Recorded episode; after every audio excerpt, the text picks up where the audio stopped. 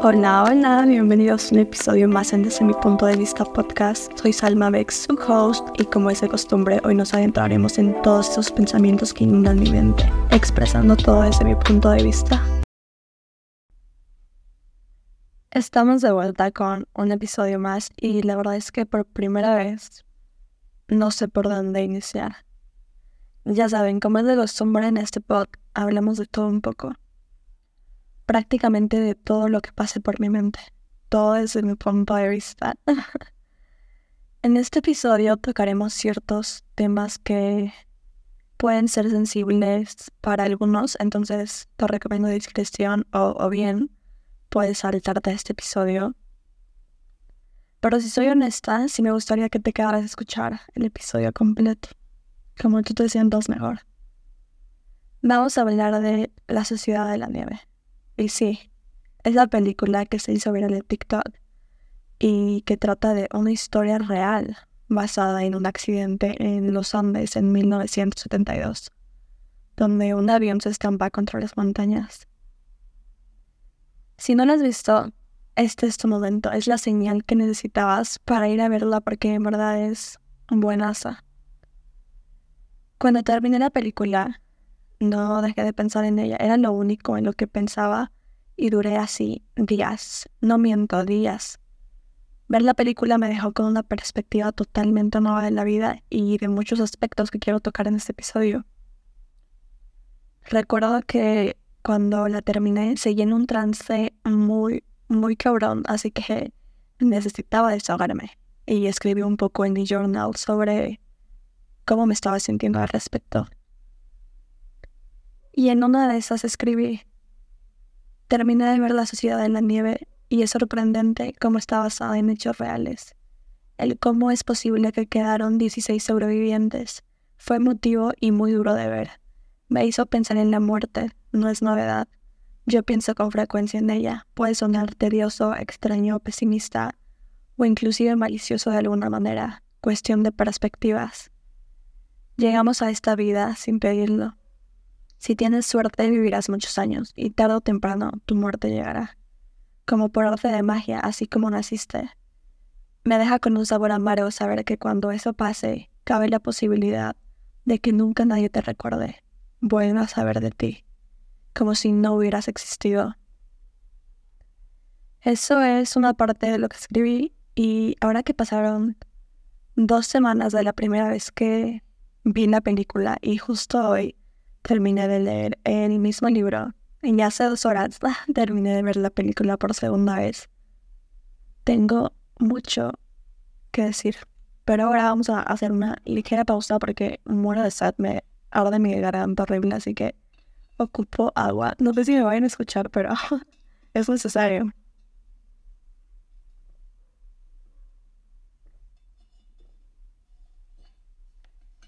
Espero que no me hayan achichado, pero pero bueno, en lo que escribí dije que pensé mucho en la muerte. Y esto es algo que la verdad pienso con frecuencia. Sé que no suena muy lindo, pero, pero vamos, es lo que nos llegará tarde o temprano. Y no lo pienso de manera de atrayéndola o algo por el estilo. No. Simplemente es algo que me llena de curiosidad de alguna manera. Es algo muy místico igual de alguna manera. Yo creo en la vida después de la muerte y por ende pienso mucho en ello. Soy una persona que se llena de pensamientos y perspectivas diferentes con frecuencia. Soy de hacerme preguntas que probablemente no tienen respuesta. Pensar en lo que es la vida y en lo que es la muerte y todo lo que conlleva fue algo que me dejó la sociedad de la nieve todo esto que estoy expresando desde mi punto de vista es con todo el respeto del mundo y admiración, cabe recalcar. Adentrarte en lo que fue el accidente es algo que te deja con un vacío y te cambia totalmente tu manera de ver la vida. Para mí, la sociedad de la nieve no solo me hizo replantearme mil creencias, ideas, pensamientos y puntos de vista, sino que me dejó con un cambio muy, muy fuerte te hace ver la vida con otros ojos y cómo es la importancia de valorar la, de valorar la vida sin importar lo que pase. Porque hasta de las cosas más pequeñitas se debe ser agradecido. En una parte del libro dice, volvimos a la, a la sociedad convencional, pero lo hicimos valorando la vida en una forma diferente, sabiendo que un vaso de agua puede equivaler a varias horas de ardua tarea para fundir la nieve con los rayos del sol que se cuelan entre las nubes, que cualquier trozo de pan viejo es infinitamente mejor que lo que teníamos que comer en la montaña, que el colchón más duro y roñoso es muchísimo más, es, es muchísimo mejor que el piso de metal roto y abollado de un fuselaje congelado y que si tengo esos elementos, soy una persona rica, tengo lo necesario para vivir y el resto depende de mí, porque en cualquier momento se te cae el avión y entonces te das cuenta de todo lo que tenías y perdiste. Cuando leí eso, no puedo explicar lo que sentí. Sentí un remordimiento porque a veces somos tan injustos con nuestra propia vida. Damos tantas cosas por sentado que, que nos que, que no nos paramos en apreciar lo que realmente importa, simplemente somos malagradecidos y, y valoramos las cosas cuando ya es muy tarde. Como también lo dice en el libro, aprendí para siempre que cuando te sientes perdido en la inmensidad es solo un sentir. Y ahí tocamos las, las perspectivas, la fe, la esperanza, el seguir creyendo sin importar lo difícil que sea la situación, tratar de salir adelante por más difícil que sea. Siempre fueron positivos a pesar de que le estaban pasando tremendo y, le sufrieron de una manera súper, súper triste y cruel. Que yo la primera vez que vi la película estaba llorando sin parar, me dejó en shock y, y le lloré bastante. Y al leer el libro fue algo aún más fuerte porque los 16 sobrevivientes te hablan desde lo que ellos vivieron individualmente. Y si fue difícil verlo, leerlo fue una cosa que me destrozó. Porque fue más explícito, pasaron más cosas que en la película no se ve. Yo sin darme cuenta em, empezaba a llorar, se me salían las lágrimas y ni me daba cuenta hasta que sentía algo frío bajar por mi mejilla. Hubo momentos en los que tenía que parar y, dejar de leer, de leer porque era demasiado. Y, y saber que lo que vivieron fue aún más fuerte de, lo que plantearon, que vivieron mil cosas más, en verdad me da escalofríos, pesar. También algo que no ha salido de mi cabeza es como de alguna manera estaba destinado cómo todo se conectaba, no sé, hubo muchos posibles efectos mariposas en todo lo que pasó y lo que no pasó. Por ejemplo, aquí la intuición demostró cómo es real y cómo siempre, siempre es mejor hacerle caso a lo que te indique tu intuición.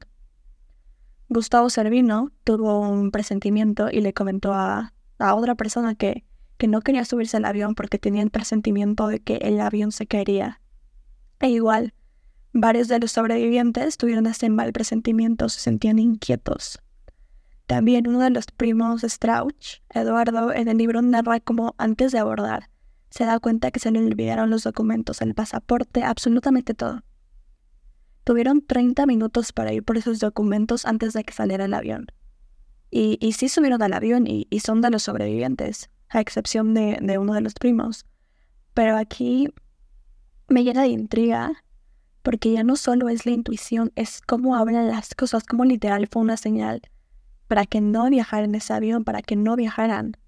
E igual literal, otra de las señales es que otro de los que viajaba en el avión, si bien recuerdo, era Daniel Fernández, no, no, no, no me acuerdo, no, no tenían dinero para viajar, no podía conseguir el dinero, así que se lo pidió a su hermana y ella se lo dio. Ella como que no quería porque se le hizo raro que él o, su papá, no, no recuerdo bien, no, no pudieron conseguir el dinero o se les olvidó. Y durante esos 72 días que pasaron en la cordillera de los Andes, la hermana de Damián se sintió con una culpa enorme. Pero igual yo lo veo como otra señal más, de que literal el destino les estaba diciendo que no, que no viajaran. También algo súper, súper curioso es que uno igual de, de los jugadores que no llegó al vuelo porque se quedó dormido, así que sí, se salvó. Pero 20 años después murió a causa de eso, por quedarse dormido tuvo un accidente. Y está loquísimo. Y, y son muchas cosas que, que me dejaron con mil pensamientos. Y yo que siempre quiero encontrar respuesta y me la paso sobrepensando es algo que me deja en verdad sin palabras. Porque la manera en que trabaja el destino es definitivamente impredecible. Y algo que mi mamá me dice desde que soy muy pequeña y se ha quedado conmigo es que cuando te toca, te toca. Aunque te quites y aunque te pongas. Eso demostró lo real que es y lo triste. En el libro también uno de los sobrevivientes comenta, en esa capacidad de adaptación, la mente jugó un papel definitivo. La mente del que se quiere salvar lo salva, pero en la mente del que se entrega y dice, yo de acá no salgo y me muero, se muere en una semana. Esto aplica en varias circunstancias, pero él específicamente se refiere a lo fuerte que es la mente y también la importancia de, número uno, tratar de controlar tus pensamientos porque absolutamente todo lo atraes. Tienes que ser fuerte y darlo todo por más difícil que sea. Y número dos, no puedes dejarte morir, tienes que hacerlo todo para sobrevivir. Y ellos realmente lo dieron todo. Vivieron cosas durísimas, cosas que de tan solo pensarlo me parte el alma o saber todo lo que sufrieron. También podemos tocar sobre las casualidades, como lo dice en el libro. Cuando murió Numa, se sabe que por él se precipitó la salida y decidieron salía en la expedición final, porque por más duro que fue perderlo, fue por él que les dio ese impulso para seguir y no quedarse ahí. Tratar de salir y salvarse, aunque él no pudo hacerlo. Y lo triste de todo es que murió tan solo 10 días antes del rescate, y es triste de pensar, porque se pudo salvar, pero la ayuda llegó muy tarde, y no solo para él, sino para ellos. Y también que cuando lo rescataron fue de alguna manera en el momento justo, como dicen ellos, porque a Roy le quedaban pocas horas de vida. Cada uno vivió y sobrevivió a la montaña a su manera y, y puede que se pregunten, Salma, ¿por qué estás hablando de esto? Y es muy sencillo. Creó un impacto en mí. Me cambió completamente en cuestión de dos horas, reseteó mi mente por completo y siento que aún no despierto de eso. Siento que aún estoy en ese día viéndolo todo y no aquí escribiendo el guion para este episodio con mi copa de vino tinto que vaya que necesito. La forma en que no se rindieron es una motivación para mí. De hecho, uno de los pilotos sobrevivió. Estaba muy mal herido, pero sobrevivió. Y él les pedía el revólver que, estaba guardado para pues terminar con su vida. Y ellos no lo permitieron. Dijeron, no hay balas porque acá la única opción es la vida, pelear por la vida ignorando el resultado. Y así es como deberían de vivir todos, peleando por y con la vida. Darnos por vencidos no debería ser una opción. Debemos de tratar de superar las dificultades por más duras y crueles que sean. Eh, igual, volviendo al tema del destino y cómo se conectan las cosas, es que el día que fue lo de la luz, ellos ya tenían sus asientos establecidos, cada quien tenía su lugar. Pero ese día fue muy inusual y hubieron tres cambios. Diego Storm, que le tocaba en la parte incómoda y alta del piso, le pidió a Roy Harley, a quien le tocaba en una zona más baja, cambiar de lugar. Al, igual, al igual que Marcelo se lo pidió a Coche y Gustavo se lo pidió al otro Gustavo fue un cambio que determinaría la vida de esas seis personas, porque el cambio que hicieron le salvó la vida a esas tres personas que les hubiera tocado. Y se perdieron la vida de esas tres personas a las cuales no les hubiera tocado. Y es durísimo de pensarlo y darse cuenta de eso. O en el momento que despegó el avión, cada quien escogió su lugar porque no estaban establecidos los lugares. Cada quien escogió su lugar. Luego uno de los tripulantes, creo, no, no recuerdo bien, hizo cambiar algunos más hacia adelante para hacer unas cosas y esos dos se salvaron. Loquísimo pensar la manera en la que trabaja el destino y ni siquiera puedes entenderla por más que lo intentes. Impredecible así como lo es el tiempo.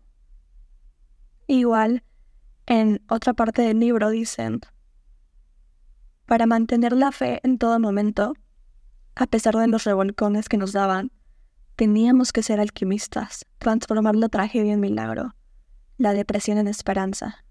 Si fuera a definir lo que nos produjo la montaña, no tengo duda de que nos transformó en alquimistas. O si Dios nos permitió permanecer con vida, es porque tenemos una misión que cumplir. Y yo le tengo a fe a eso y, y lo creo completamente porque todos tenemos una razón en esta vida, tenemos un propósito de cumplir. También no quiero imaginarme el trauma por el que tuvieron que pasar. En el libro muchos comentan que estaban en, en un nivel de depresión durísimo. Uno de ellos inclusive sufrió un intenso proceso de amnesia y que aunque no tenía golpes físicos, sí tenía tremendos sacudones emocionales y, y pues cómo no. Nosotros vivimos nosotros vimos, no nosotros vimos una película basada e, e, en, los hechos. Leímos un poco sobre lo que vivieron de boca de los sobrevivientes, pero la realidad es que fue más que eso. Pasaron más cosas que solo ellos saben y sabrán. También como son la prueba de que se puede continuar a pesar de todo y cómo la fe y las ganas de vivir son lo más importante en esta vida para sobrevivir entendieron y, lo relatan que el placer y el dolor son relativos y subjetivos, que no hay un dolorímetro ni angustiómetro para medir el sufrimiento. Y, y, es real. También volviendo a las cosas que se quedaron en mi mente y me hacen pensar demasiado es que donde ellos estaban se llamaba el Valle de las Lágrimas y que la madre de uno de los supervivientes, Carlitos, si bien recuerdo, y, bueno, y todos ellos rezaban la misma oración que se llama Salve a la Virgen, que hablaba del lugar donde se encontraban, y una parte dice así. Dios te salve a ti, a ti llamamos los desterrados hijos de Eva, a ti suspiramos, llorando y gimiendo en este valle de lágrimas. Y, wow, se me pone la piel chinita porque ellos, ni, ni la mamá claramente, sabían que el lugar donde estaban se llamaba justo así, el Valle de las Lágrimas, y que ellos estaban haciendo justo eso, llorando y gimiendo en el Valle de las Lágrimas. Loquísimo, en verdad, loquísimo. También me da mucho coraje cómo la gente de mente tan cerrada hace tanto escándalo por la antropofagia. No sé si lo dije bien, pero cómo hace tanto escándalo por la antropofagia. Fagia, fagia, Dios. Es una palabra difícil de pronunciar para mí. Pero bueno, tanto escándalo por la antropofagia. A ver, genios. Estuvieron 72 días ahí. Tuvieron que hacer algo para sobrevivir. Estaban en medio de la nada. Era eso o dejarse morir. Y ok, lo entiendo, esta voz, todo lo que quieran. Pero creo que ya en estos tiempos ya deberíamos dejar los tabúes atrás y dejar de asustarse por el hecho de cómo hicieron todo para sobrevivir. O igual como un periodista, creo, creo que sí es periodista, no estoy segura. Em, bueno, él se la pasaba tirando súper, súper, súper hate porque creía que todo lo que vivieron fue falso y que lo hicieron por fama. Y yo así de genio. No mames, en verdad que, que no puedo mentir. ¿Quién en su sano juicio querrá pasar por tremendas cosas durante dos meses. Absolutamente nadie. Les sufrieron durísimo, vivieron cosas horribles que obviamente no esperaban y no deseaban. Muchos se quedaron con traumas cabroncísimos por lo mismo, o que muchos se cuestionan lo mismo y también agregan de él, porque no salieron a la expedición antes. O sea, dejen de ser tan incrédulos, piensen más, sean más empáticos, nadie estaba preparado para eso y fue un tremendo shock para todos. Ellos relatan que en los primeros 10 días se quedaron ahí porque pensaron que los iban a rescatar. Y siguieron con esa idea por días hasta que se dieron cuenta que no era así y lo escucharon en la radio. Salieron a caminar muchas veces para tratar de conocer mejor y agarrar la condición necesaria para salir a esa expedición. Se estaban preparando y eso lo relatan. O todas esas veces que hicieron caminatas larguísimas buscando los restos del avión, se demoraron días, días, y cuando finalmente hicieron la expedición final, van encontrando la cola del avión. O sea, era una distancia loquísima. Y agréguenle que estaban a menos 40 grados, o sea, deshidratados, desnutridos, lastimados. Obviamente no iba a ser algo sencillo. Fue mucho más que eso. Y el punto es que lograron salvarse esos 16 por los otros 29 que no lo hicieron. También relatan cómo la cordillera los cambió y el cómo llegan a la misma conclusión. Aprendieron a disfrutar la vida, en especial las cosas sencillas. La familia, los amigos, estar agradecidos, sin la necesidad de vivir en un paraíso con dinero en el bolsillo. Y eso es lo que yo también aprendí. Me cambió mi manera de ver la vida, de apreciarla, de disfrutar y estar agradecida hasta en los momentos más pequeños, inclusive insignificantes. Pero ahí está la cosa, nada en esta vida es insignificante y todo tiene sentido, todo debería valorarse. La fe, la fuerza de salir adelante, el ser humilde y agradecidos es algo que, que me llevo conmigo, porque si bien creo yo que he vivido de esa manera, siempre teniendo fe, siendo lo más agradecida, esto lo intensificó, porque ahora veo con más claridad tantas cosas. Porque hoy estás, pero mañana puede que no. La vida está llena de caminos impredecibles. Puedes ir hacia un lado, sin embargo, si es tu destino, la vida te llevará por el otro lado. Aquí la cuestión es no dejarse caer y saber levantarse por más duro y difícil que sea. Es ver luz al final del túnel. Es apreciar cada momento, cada pequeña cosa y agradecer. Es disfrutar tu vida de verdad, es disfrutarla al máximo. Vivir todo lo que puedas y agradecer y nunca de los nunca perder la fe. Porque como dijeron ellos, aquí la única opción es vivir. Y si la vida te pone obstáculos, te deja en lugares difíciles, aquí es demostrarle a la vida que sabes cómo seguir adelante y cómo no te vas a dejar caer pase lo que pase. Son muchas cosas que se quedan conmigo y wow, en verdad, apenas empiezo a vivir. También tengo muy vivido en cómo en el libro se acerca una señora a uno de los sobrevivientes años después y le dice que él le salvó la vida y él se queda así como de ¿por? Y su esposa solo lo agarra de la mano para que no diga nada, pero años después se entiende. Puede que en el momento no lo hayan entendido, puede que sigan sin hacerlo del todo, no lo sé. Pero la fuerza que demostraron es una inspiración totalmente.